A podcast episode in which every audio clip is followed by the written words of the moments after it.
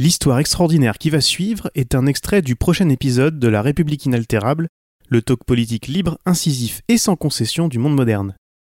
Vous voulez en savoir plus sur la source de cet article fort en émotion Abonnez-vous à La République inaltérable dans votre app de podcast ou sur Spotify pour ne pas rater la diffusion de l'épisode complet.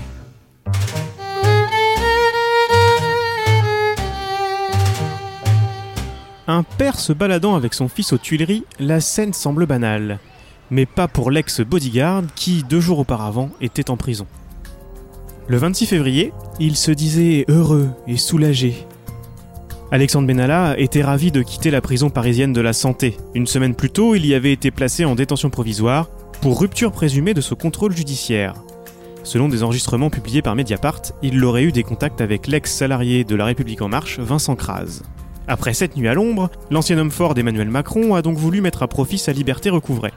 Dès le 28 février, il partait au jardin des Tuileries avec Lino, son fils de 9 mois.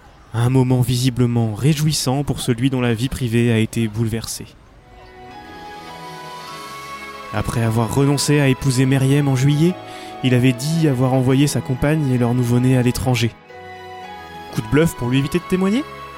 La question a été posée, parmi tant d'autres.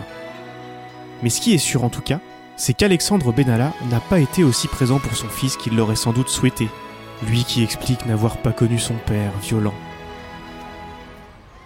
Aux Tuileries, le bodyguard de 27 ans a alors profité de ces instants de normalité, d'autant qu'il est loin d'être sorti du pétrin. Au cœur d'une affaire à faire fantasmer tout scénariste hollywoodien, il doit encore répondre sur bien des points.